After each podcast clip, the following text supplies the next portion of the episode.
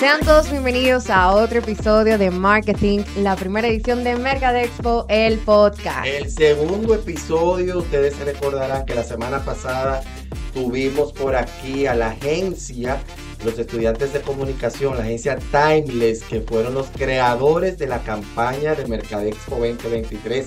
Yo diría que la palabra es exquisita, eso no tiene desperdicio por ningún lado. Y en este segundo episodio traemos a una persona muy importante para la Escuela de Mercadeo y para Mercadexpo. Y aquí tenemos a nuestra querida directora Erika Valenzuela. Hola. Un aplauso. Yo misma me aplaudo.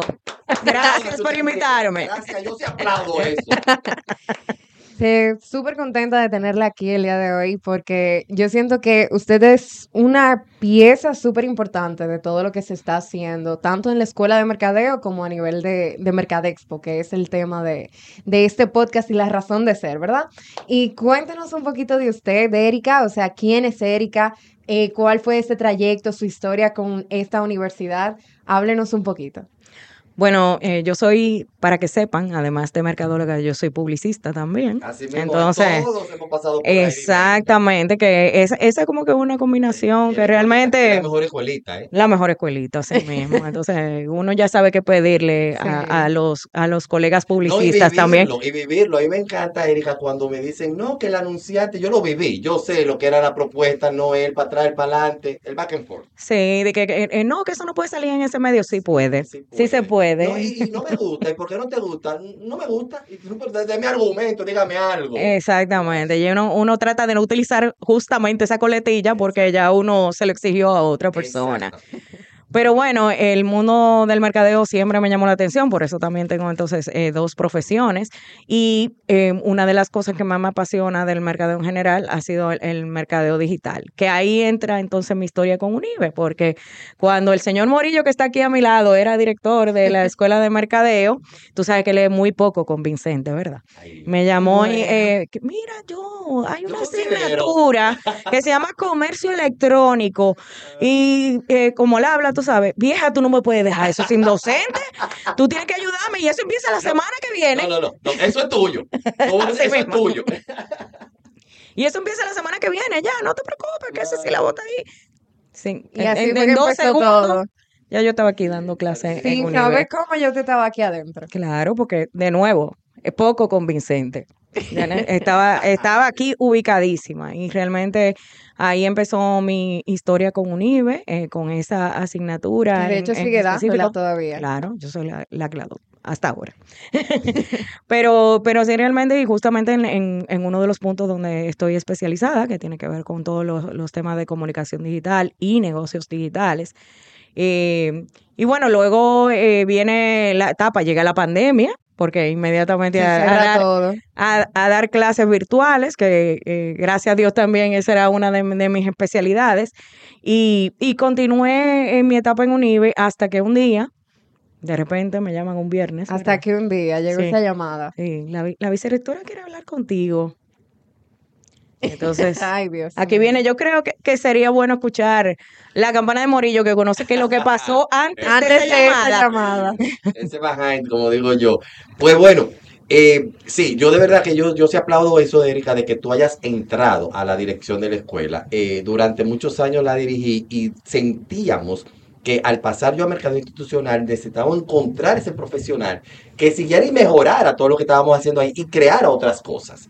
Y ahí me recuerdo eh, que se, se, barajaron varias, o se barajaron no tanto, se vieron tanto, tantos eh, profesionales y se me acerca la directora de gestión humana en ese momento y me dice, pero Morillo, pero, pero tenemos a Erika Valenzuela como profesora y, y, no, no, hablamos con ellos, cáspita, como dicen los, eureka, como dicen los, eh, los españoles. No, definitivamente era como tenerla en la casa, pero no tenerla en el radar. Eh, eh, era como la Z de mi abecedario, o sea, porque yo no la había visto. Claro. Efectivamente, yo, no, no, no, no. Esa es la mujer. O sea que no, no inventen más nada. Eso no es que dijo aquí, currículum. Eso no es que buscar más nada. Ella se monta en toda esa cuestión. Esto le gusta. Ella es académica, que es muy importante. Y ahí fue que, ah, no, pues perfecto, ya fue que la llamaron.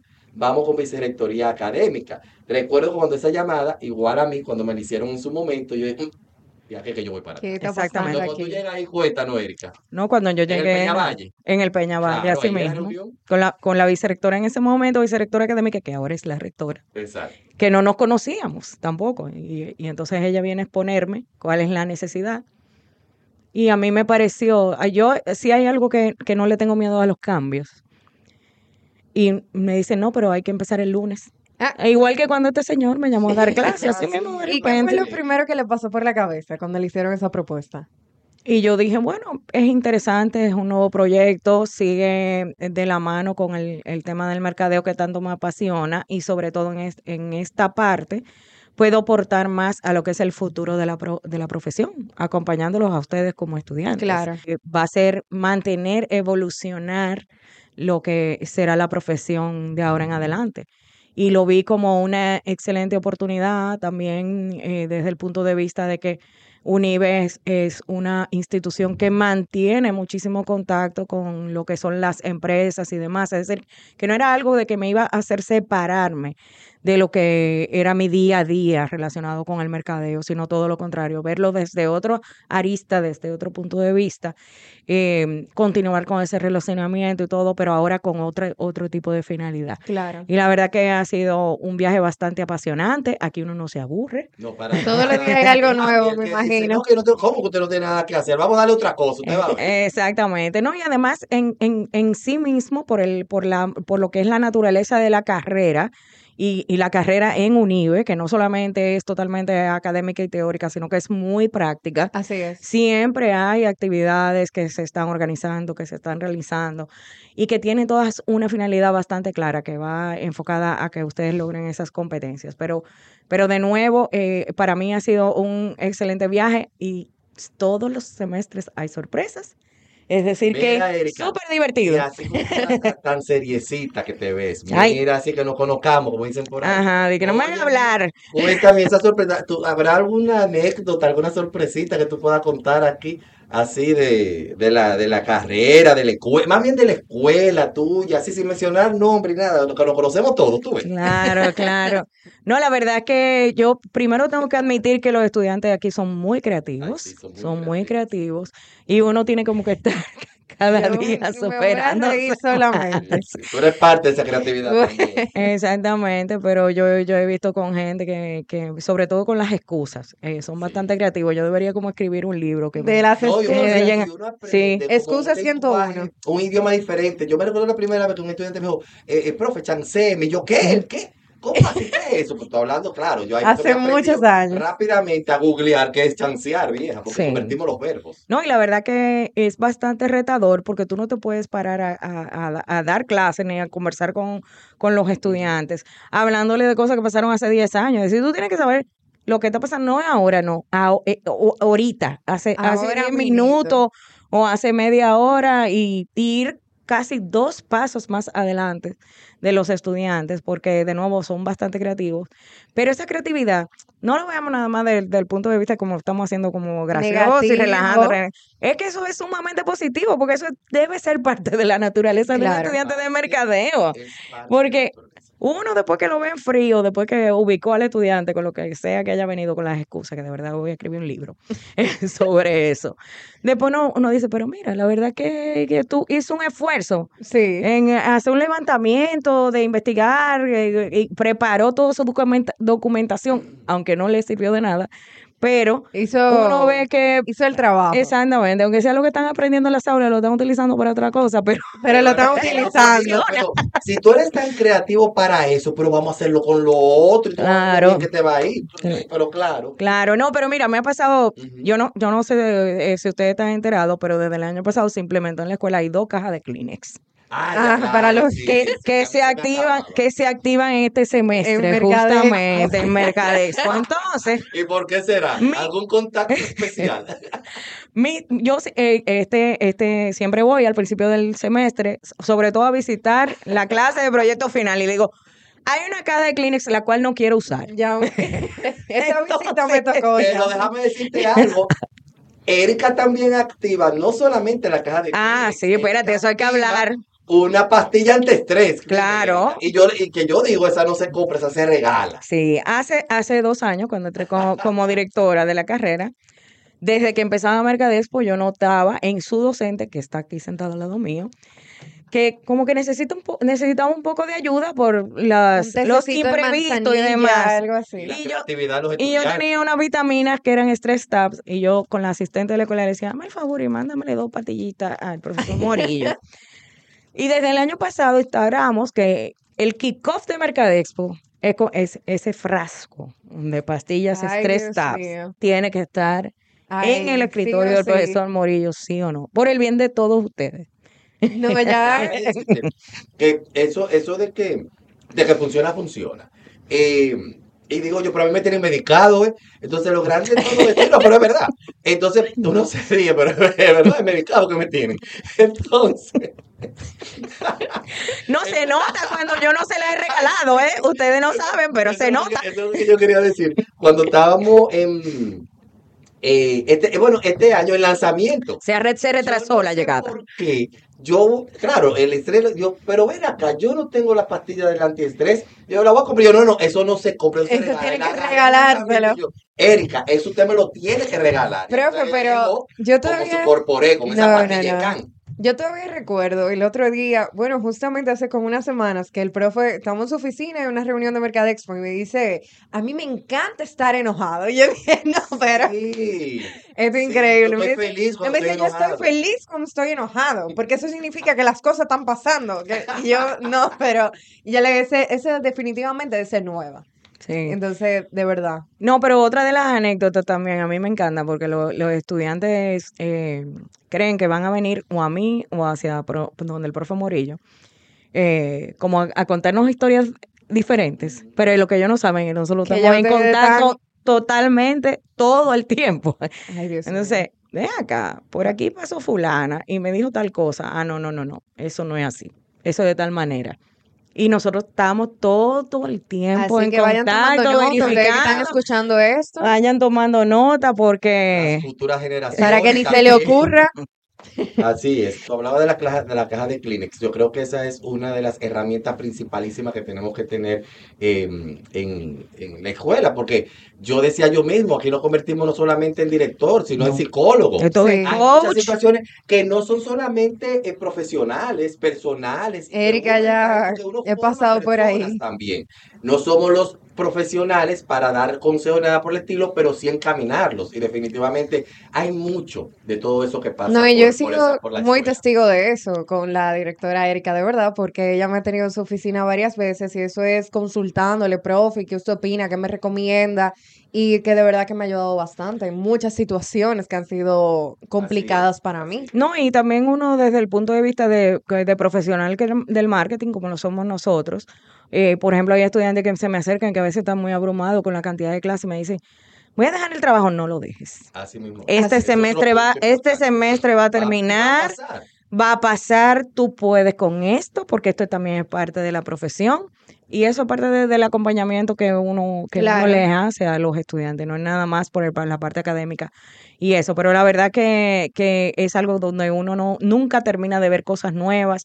El solucionar, señores, desde la escuela tenemos que, que meter mano en casi todo, es decir, aunque ustedes tengan cosas que hacer con servicios generales, ahí estamos nosotros por nuestro lado también tratando de suyo. calmar el- el- los temas que van surgiendo y sobre todo en este importante montaje de Mercadexpo, del que, la- del, de que de verdad eh, es algo que ya es un engranaje que está eh, eh, em, enganchado desde hace décadas, que cada año yo veo muy de, de manera muy positiva cómo va mejorando, cómo va superando cada día las expectativas y cómo también, cómo se van cada uno de ustedes como estudiantes, van asumiendo lo que es el compromiso de tener este, porque es un negocio que se le Sí. entrega en las manos, este negocio en las manos, echarlo para adelante y que termine de forma, de la, me- la mejor forma posible y que sea rentable. Y la verdad que eh, eh, para todos nosotros dentro de la universidad, eh, aunque ustedes vean que le llamamos la atención o lo que sea, es. parte de, porque es una responsabilidad insignia, evento más que actividad, evento insignia de la universidad por 32 años y sobre todo también lo que nosotros vemos que se lleva el estudiante posterior, una eh, egresada nuestra eh, define su trabajo en una de las principales empresas con una muy buena posición esa empresa como un mercado expodiario, el 80% de lo que ella aplica en su trabajo, en el cual tiene casi 10 años trabajando ahí, dice un mercado expodiario, o sea, es una formación en muchas aristas que tiene que ver con competencias profesionales, pero también con actitudes. Y esa parte es muy importante, la parte en la que tú manejas todo lo personal que te forma. Tu entorno. Se, se contratan, y Erika lo sabe, más personas con acti- actitud que aptitud. Así es. La aptitud puede ser hasta un oficio que lo puedes aprender. Así es. El conocimiento tú lo sigues buscando y aprender no tiene edad. Pero lo, cuando tú no eres, no eres.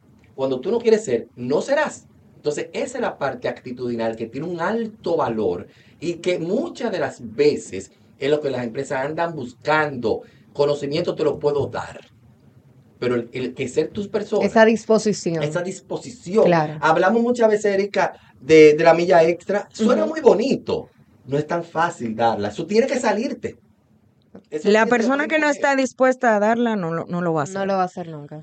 Pero bueno, es. quiero también hacer uno, uno- unas cuantas anécdotas de Sí, Mercadex, claro. porque vienen antes de yo ser directora, Ah, porque de nuevo el poder, el poder de convencimiento Claro. del profesor Morillo es Ah, no, mínimo. claro. Pero yo te quería preguntar eso y después yo creo que tú me hables un poquito de la experiencia tuya eh, como docente también, ¿por qué no? En la virtualidad. ¿eh? Cuéntanos, pero a, a ver la historia de esa que tú ibas a Mira, Mercadex. El, el profesor Morillo me dice, no, yo necesito una moderadora para un panel Ah, que tiene que ver. profesor Morillo, Sí, sí, sí. Erika, No, porque es así, con, el, con, con, con una, es decir, este panel es solamente de comunicación digital Y, de- y van a venir unos perfiles. expertos y estos son los perfiles y de repente, que ustedes lo van a ver más adelante cuando, en su, cuando el mercadespo se lleve a cabo de verdad, Exacto. Los imprevistos. Los imprevistos. ¿Cuáles son esos imprevistos? Mira que hay un cliente que nosotros tenemos que cumplir con él y lo vamos a tener que meter en el panel, pero ¿quién es? Es decir, una empresa que no tenía nada que ver con Nada que eso, ver ni el perfil. Y yo, vamos arriba. Esto es lo que ¿Qué, hay. qué, qué se le va a preguntar? No se preocupe. Déjame que yo me encargue. Íbamos con ese, con ese tema de comunicación digital, mercado digital, qué sé yo. Eh, señor fulano, ¿y qué usted opina de lo que hemos conversado hoy aquí? Porque él estaba parte del panel y yo había que preguntarle algo. Ese señor salió de abajo de la patana también. Y ese panel quedó nítido. Nadie se dio cuenta que fue que agregaron a alguien a último momento. Es más, casi que el panel fue de él. Sí, así que es. ¿Qué? Pero eso fue cinco minutos antes de que empezara el panel. Y Que usted eso es parte del aprendizaje. Claro. Exactamente. Hay negociaciones que se cierran cinco minutos antes. Así Y es. eso no les da como esa, no sé, como ese palpitar, ese nerviosismo. Mira, en, ¿Qué tú e- en ese momento fue, bueno, ya a mí me había, me había pasado otra cosa que se las voy a Como contar de, ¿qué ahora en, en otro ahora? evento, pero es que realmente esas son parte de las, de las cosas que debe manejar un moderador. Porque cualquier cosa puede suceder por- porque es en vivo. Sí. Yo una vez estuve en un panel en, en- en otro tipo de evento donde me, me llamaron para que eh, mo- moderara un panel sobre inteligencia artificial, pero hace muchísimos años. Y el siguiente pane- panel era de agricultura e inteligencia artificial. Y venía otro moderador. Yo no sé de agricultura, ¿verdad? Porque yo no me dedico a eso. ah, mira, no vino el moderador. Tú Encárgate. puedes encargarte. Y en inglés. Ah, qué bien. Sí, gracias a Dios que yo había hecho un viaje a unos viñedos que te- utilizaban inteligencia artificial y yo empecé a hacer preguntas por ahí. Por ahí se fue. Moraleja de eso, el mercadólogo tiene que saber de todo, señores. Adaptarse a lo que sea. Adaptarse a lo que sea. Inteligencia artificial. ChatGPT no estaba en esa época, o sea que tú no lo podías abordar de una vez. No, no, no. Explícame un panel sobre agricultura y te lo iba a dar, ¿tú entiendes? Entonces, Claro. imagínate. Pero eso tiene mucho que ver también con la experiencia que se tiene, eh, y no solamente en el tipo de trabajo que se está haciendo, sino en, en, en la, en la vida. En la vida, O sea, sí. tú dices, o sea, ok, esto pasa, sabes con tu experiencia que hay imprevistos, sabes bastante bien que es un profesional, sabes, eres del área de negocio en nuestro caso, sabes que se presentan esto, hay que darle para allá y hacerlo como que nada está pasando y definitivamente el que está sentado ahí no estamos improvisando, no estamos, no, no improvisando, sino no estamos haciendo esto por primera vez. No tiene que percibir que pasó nada. No hubo ningún cambio para el público en general. Así mismo es. Y bueno, sobre las clases virtuales, porque Ah, perdón, sí tengo... No te voy a negar que sí es normal que uno diga, oye, ¿por dónde lo voy a tratar y cómo voy a, a coger? Claro. Un momento en que el hilo Sí. tú Sale. agarras, sale y tú dices, ah, pero por aquí que yo lo voy a agarrar y, y se da bastante. Y al final del día tú lo que estás es entrevistando a alguien, que tú lo que quieres es que esa persona se exprese Claro. Y tú tienes inquietudes gen- genuinas que van surgiendo a partir Así de ahí. A medida de la conversación va es de la virtualidad. Tú sabes que a mí me, me, me gustaba mucho. Eh, el otro día estaba yo con una, una estudiante que está en la maestría y me dice ella, eh, es que yo a usted lo conozco. Y yo, mira, tu nombre me es familiar. Y dice, sí, usted fue. eh, y yo digo, yo tengo las características que conozco a todos mis estudiantes. Usted fue el profesor mío de proyecto final de comunicación. Y yo sí, pero yo, pero yo no. Usted fue mi lector, me dijo. Ah, ok. Y estuvo mi presentación. Y yo, ok. Y dice, y digo yo, pero, eh, pero yo no me recuerdo de ti, dice, dice uno que estaba al lado. Usted me no se recuerda de todo el mundo. Y yo, ¿en qué época fue? En la pandemia. Claro, ya. ¿Tú abrías cámara? No, es que no Ya. te puedo ver. Entonces, ese, ese es uno de los grandes temas. Los estudiantes ahí estaban, pero había, había veces que era mejor que no abrieran cámara. Claro. Porque mira, yo me encontré con muchos espaldares de cama, yo me encontré con mucha gente sentado no sé dónde, Exacto. "Fulano, pero, pero acomódense, ya tú sabes. Entonces, y de hecho, muchas veces yo decía, ustedes van a entrevistar a fulano de tal, cuidado con el background cuando abran cámara. Porque tú sabes todo lo que puede haber ahí atrás. Claro. Cuéntame tu experiencia. No, a mí, a mí lo que me pasó, yo, bueno, yo ya yo daba, yo daba clases virtuales hace muchísimo tiempo, pero eh, ya estaba familiarizada con esto. Y me llamó la atención, fue un comentario que me hizo una alumna en privado por Blackboard. Ajá. Después de que tenemos como tres semanas dando clases de comercio electrónico, por supuesto, y me escribe, profe, yo quería decirle que la verdad que es muy agradable coger clase con usted, porque usted hasta se maquilla y se pone aretes. Y a mí me ha dado una risa eso. No, profe, yo Yo le decía, pero no me, tú no me puedes ver de la cintura para abajo, pues yo estoy en short. claro, Pero- claro. Pues de aquí para arriba estamos presentados. Pero me llamó la atención y hasta me, me, me causó risa ese comentario. Ella se atrevió a escribirme en privado para, para comentarme eso. es que había específico. profesores que no se arreglaban lo- tampoco. Lo, que pasa es que también, señores, nosotros salimos por 15 días de vacaciones, el 17 de marzo. No sabíamos que el mundo se iba a cerrar por casi dos años. Duramos, por lo menos nosotros duramos para volver aquí a la institución. Regresamos, qué sé yo, enero 2022, creo que fue. Así es. Veníamos periódicamente, pero eran reuniones cortas y por ahí todo el mundo para afuera. Y, y yo mismo me recuerdo que las primeras reuniones con mi vicerectora, que hoy era la, la rectora, era en gorra, que yo abría cámara. Pero eran 15 días de relax, que tú estabas en tu casa. Pero después cuando vimos la realidad, no, esto, esto hay que seguir la- lo, normal. Yo me, yo me levantaba a mi hora normal, yo me bañaba, yo me peinaba, yo me... Normal, porque voy para mi trabajo. Bueno, yo le apagaba el internet a todos los dispositivos de mi casa y nada más me quedaba yo con eso, la Claro. gritadera en mi casa. Claro. Oh, pero, ¿y el internet? Estoy dando clases. Profe, ¿y usted no luchó con, por ejemplo, a mí me daba mucho apuro porque habían profesores que hacían preguntas y los estudiantes no respondían. Entonces Sí. usted veía que eran siempre como que dos o tres que le daban como ese apuro y eran lo que siempre respondían al Los mismos profesor. Los Sí, no, yo, yo solucioné eso rápido. Yo tenía punto de participación. Eso fue rapidísimo que se resolvió, pero muy rápido. No, había algunos Entonces- profesores que eran fuertes, empezaban a llamar a alumnos de la nada. Claro. Fulano, fulano, fulano. De la No, nada. Casualmente, es que Murphy no se equivoca. Casualmente, tú sabes que yo, ahora que tú mencionas eso, Arlis, yo tenía esa particularidad. Yo no sé por qué. Y era que no lo decía. Este, este, no, no. Sino que yo mencionaba un nombre. Efectivamente, no aparecía. Nunca aparece. Y fulano, y fulano. Entonces todo el mundo. Y digo yo, no, no, no le escriban por WhatsApp. No le, no. No. le, no le manden el mensaje que ya le está ausente. Y después aparecía. Exacto. Profe, lo que pasa es que tengo problemas con el audio. ¿Cómo? Usted no puede estar en una clase. Usted no puede tener la virtualidad si tiene problemas con audio y cámara. No, la verdad Pero, que... pero eso fue, pero fueron de las eh, de las experiencias que vivimos. Y mira, ¿sabes qué? Uno, como dice el sticker, uno se, uno se ríe, pero es verdad. Eh, fueron, fue fueron momentos y, y lo vivimos y, y lo gozamos. Yo tenía una profesora que decía en ese momento, no, Morillo, lo que pasa es eso. ¿Tú te crees? Ellos no están ahí, ellos están pelando un plátano. La profe decía mucho "Ellos están eso. pelando un plátano. Y yo, pero ¿cómo así? No, porque es verdad. O sea, muchas veces. Haciendo cenas. podcast del La profesora dije, no, yo estaba. No, yo estaba sé, fregando". profesora.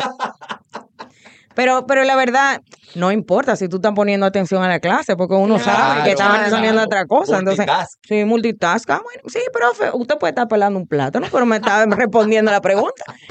Aunque No hay sea. ningún Está problema. En cuerpo y El mente. tema es cuando no estaban. Entonces, por eso yo empecé a poner puntuación al que, Por al que estaba participando. Y eh, realmente no era poner pu- puntuación, era que era parte de la actividad de ese actividad, día claro. participar. ¿Cuál usted considera que ha sido como su reto más grande desde que usted asumió la dirección de la escuela? O sea, eso que usted dice que fue lo que más le dio trabajo. A mí realmente, para mí el reto más grande que, ten- que tengo ahora mismo es el tema de la inteligencia artificial. Eso, me imagino que es un tema. Ese, ese, de verdad, de todo lo que yo he visto, para mí ese es el, el tema más grande. eh, por el, no digo que no es una herramienta que no se utilice, porque yo soy muy pro digital y todo, y, y estoy en pro de la inteligencia artificial, pero no, no puede ser la, filo, no puede diría. ser la solución A todo. para los estudiantes sin analizar, sin investigar. Y, y realmente creo que mi- desde mi rol de li- li- liderazgo, tengo que, que, que ser, aportar para buscar la solución de cómo que sea una herramienta. Porque de verdad a mí me, me preocupa que eso incida en el, en el resultado de los profesionales a futuro. Los profesionales del marketing la están utilizando, pero no como la solución final, es decir, como una herramienta que los ayude. Porque hay personas que ni se sientan a leer Y lo para que mí ha sido lo más retador, te lo digo, porque lo he vivido en el aula. Es decir, yo, bueno, vamos a hacer una anécdota. En una clase, un, un grupo de estudiantes me presentan eh, un proyecto final que no tiene nada que ver con el seguimiento de la clase y yo paré la clase. Y, y bueno, yo a José Martín se lo comenté, ese mismo día se lo avisé de una vez. Le dije, paré la clase y, y le dije que no pueden seguir porque me di cuenta que lo hizo ChatGPT. Y yo siento que sí es como un patrón, o sea, aunque lo haga, ya hay Claro. como que el chat GPT tiene como un esquema que usted No, se da hay- cuenta de una hay vez. softwares que te miden el nivel, de- eh, a nivel, a nivel de porcentaje de cuánto es ahí del, de inteligencia artificial. pero que uno como profesional del área, Claro. uno se da cuenta de cuál es la No, entregable que están haciendo. cosa, y tú evalúas al estudiante. Claro. O sea, ahí tú conoces al estudiante. Hay lenguajes que tú dices no es común este lenguaje en él. Entonces, por ahí también tú vas, y tú vas viendo las cosas y tú dices, pero definitivamente será su Su posición. pensar, sí. Porque uno de los grandes retos que tiene la, la- la inteligencia artificial ahora mismo en la, en la educación es el pensamiento, el pensamiento crítico y analítico de la información que tú estás recibiendo. A mí como me lo plantearon, Erika, me pareció muy interesante. Un ejecutivo tiene una secretaria o asistente, como le quieras llamar, y le da los guidelines de hacer una carta. Y la secretaria redacta la carta. Eso va a ser inteligencia artificial Claro. pero está el análisis tuyo de esa información que te llegó. Y a veces, yo creo, a veces que dice la gente parafrasear, no, no es parafrasear, es asumir que tú tienes una información que tú tienes que darle el contexto necesario hacia donde tú lo estás enfocando y que se convierta en la educación en un aprendizaje. Porque si no, tú vas a hacer copy-paste y toma un título. Sí. Si tú no, es lo el ejemplo que tú estás diciendo es súper válido, porque si a la secretaria tú no le das los insumos necesarios, tampoco va a preparar Ah, la- el documento A mí, que debe ser. como estudiante, cuando salió ChatGPT, me pasó lo siguiente, o sea, usted sabe que uno empieza a trabajar, que tiene muchas cosas dentro de la universidad, como que dentro de sus cosas personales también, y eh, aparece como este boom que te hace como que las tareas, que no sé qué, todo es como que rápido, porque está de una vez. Sí. Entonces, yo le expresaba a uno de mis compañeros, yo le decía, conchale, yo me siento tan bruta a veces. O sea, porque yo siento que estoy haciendo todo con esto, pero yo no estoy aprendiendo nada. O sea, sí, a veces uno se sentaba, parafraseaba, pero yo dije, yo tengo que por lo menos sentarme a investigar de lo que estoy poniendo, porque llegó un punto que ya yo lo estaba haciendo tan frecuente y cuando me vine como que a detener, yo dije, espérate, esto no me está gustando porque no estoy aprendiendo absolutamente nada. Entonces yo siento que es como un, un- es un arma de doble filo. Y ese es un punto interesante que tú mencionas y qué bueno que sea un estudiante que lo diga. Claro, A porque estoy- a la que no le hemos dicho nada ni eso te Sí. está evaluando en su calificación. Exacto. Expo, por si acaso. Pero eso que tú acabas de decir tiene mucho que ver con que cuando uno hace una investigación, uno no se queda en una fuente. Claro. Entonces, está bien, yo le pedí al ChatGPT tal cosa, pero ¿cuáles son otras fuentes que yo tengo que documentarme para yo poder, y fuentes confiables, Claro. para yo poder tener un material lo suficientemente robusto y eficiente para yo poder tener el aprendizaje. Sí. Y entonces eso es importantísimo. Y ¿Qué fíjate? ¿Cuál es la problemática de, de la inteligencia artificial para mí con los estudiantes? Señores, la capacidad de trabajo colaborativo, la capacidad de organización, de interpretación, de empatía que tú puedes tener de estar con un grupo, ¿tú entiendes? Entonces, creo que... y el, y el trabajo de campo, Sí, que es tan importante todavía. La Porque- competencia de investigación, o sea, todas las profesiones deben investigar. Bueno, el otro, el otro día le voy a hacer esta anécdota también. A mí me llamó un estudiante para quejarse de que un profesor lo mandó para la sirena de Villamella. Dígame usted. Me imagino comportamiento qué- consumidor. ¿Qué, qué- Por ahí va la cosa. qué- Probablemente. qué- qué él iba a hacer en la sirena de Villamella si él le queda más cerca la de la Chuchil? Y yo, ahora yo quiero que tú me digas, pues yo ni voy a llamar al profesor. Claro. Yo quiero que tú me digas a mí si la sirena de Villamella y la de la Chuchil son iguales. Exacto.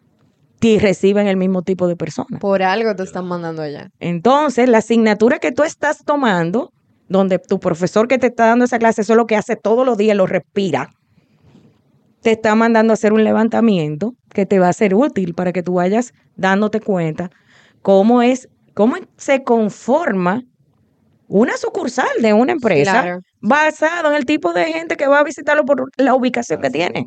Dos, dos cosas prevalecen ahí, Erika. Objetivo de aprendizaje. ¿Qué busca el profesor con la asignación? Porque por eso la zona.